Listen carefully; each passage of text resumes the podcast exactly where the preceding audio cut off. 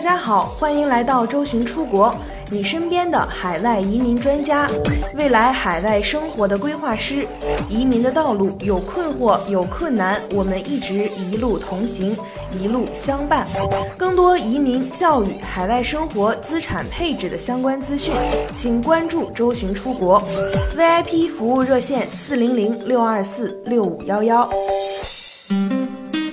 在十天前，澳洲移民局放出了最新的配额情况，眼尖的人一眼就看出里面有几个早已取消的职业，说好的 ICT 也没有加入。自从更新配额列表后，各职业配额情况都未如同去年同期的会计一样被削减，所以对于申请人来说，情况应该比去年要乐观许多。然而，对于四五七签证的持有者和申请者来说，情况却不那么乐观。就在四个月前，关于四五七签证被废除的消息就已经引爆朋友圈。而就在前几天，一份来自澳大利亚人口研究协会的报告，更像是在四五七的申请者的伤口上撒盐。该报告指出，由于2003年到2013年太过宽松的移民政策，使得申请移民的人数一年比一年高，这也造成了澳洲现在有二十多万移民的情况，各种问题随之而来：住房问题、城市发展问题、劳动力问题、本地人生活问题等等等等。这篇报道中，想大多数好好生活、努力工作的技术移民来说，真可谓是人在家中坐，锅从天上来。Anyway，对于现在的四五七签证持有者和申请者应该怎么办？首先，对于已经持有四五七签证的人，在所持签证到期之前，该改革将不会对你造成任何影响。除非你打算再次申请四五七签证，或者打算更换雇主。如果打算再次申请四五七签证，在二零一八年三月之前，申请人需要考虑到如下申请条件的变动：新的职业列表清单、新的英语水平要求、高薪人员的英语能力豁免政策已被撤销。申请人需要在申请的时候提供英语水平能力测试，除非该申请人是被海外母公司指派到澳洲子公司工作，薪资至少达到九万六千四百澳元，并且被公司提名，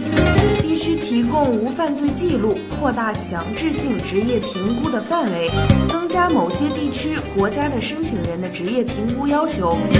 对于打算更换雇主或者职位的四五七签证持有者，需要重新提交提名并等待结果。提名职位需要是 MLTSSL 或 STSOL 职业列表清单上的职位。在二零一八年三月之后，申请人可以申请 TSS 签证。TSS 签证分为短期签证，有效期最长两年，和中期签证，有效期最长四年。如果想通过 TSS 签证申请到 PR 的话，则需要在申请到 TSS 签证的三年后才可以递交申请。不管四五七签证的改革能否达到预期的目的，改革都已经成了定局。只有尽早了解变革，做出计划，才不会在时间不足的时候手忙脚乱。转个身，我们再来看一看幺八八商业创新签证类别吧。幺八八商业创新类签证属于澳洲商业技术移民，二零一二年七月一号取代了澳洲幺六三幺六四移民签证，注重公司营业额，对投资金额要求不高，投资方式可灵活变通。幺八八 A 签证总体要求，首先需要获得 EOI 邀请，有成功的经商或投资经验。有充足的个人和企业资产，被州和领地政府提名，最后在澳洲建立一个新企业或发展一个现有企业。幺八八 A 签证的申请条件：主申请人年龄小于五十五周岁，除非得到州政府豁免年龄；随行子女二十三周岁以下；夫妻名下个人及家庭净资产不少于八十万澳元；过去四个财年中至少有两年企业年营业额不低于五十万澳元，最多两家公司相加。拥有企业并达到如下任意一种要求：年营业额低于四十万澳元的公司占有至少百分之五十一的股份；年营业额高于四十万澳元的公司占有至少百分之三十的股份；如果是上市公司，占有至少百分之十的股份；有成功的经商管理背景，并且参与日常管理。能证明在澳洲经营企业、管理企业的真实意图，商业甄选系统 EUI 打分不低于六十五分。就到这里，大家有任何问题可以咨询微信客服幺三九幺六二九五九五四，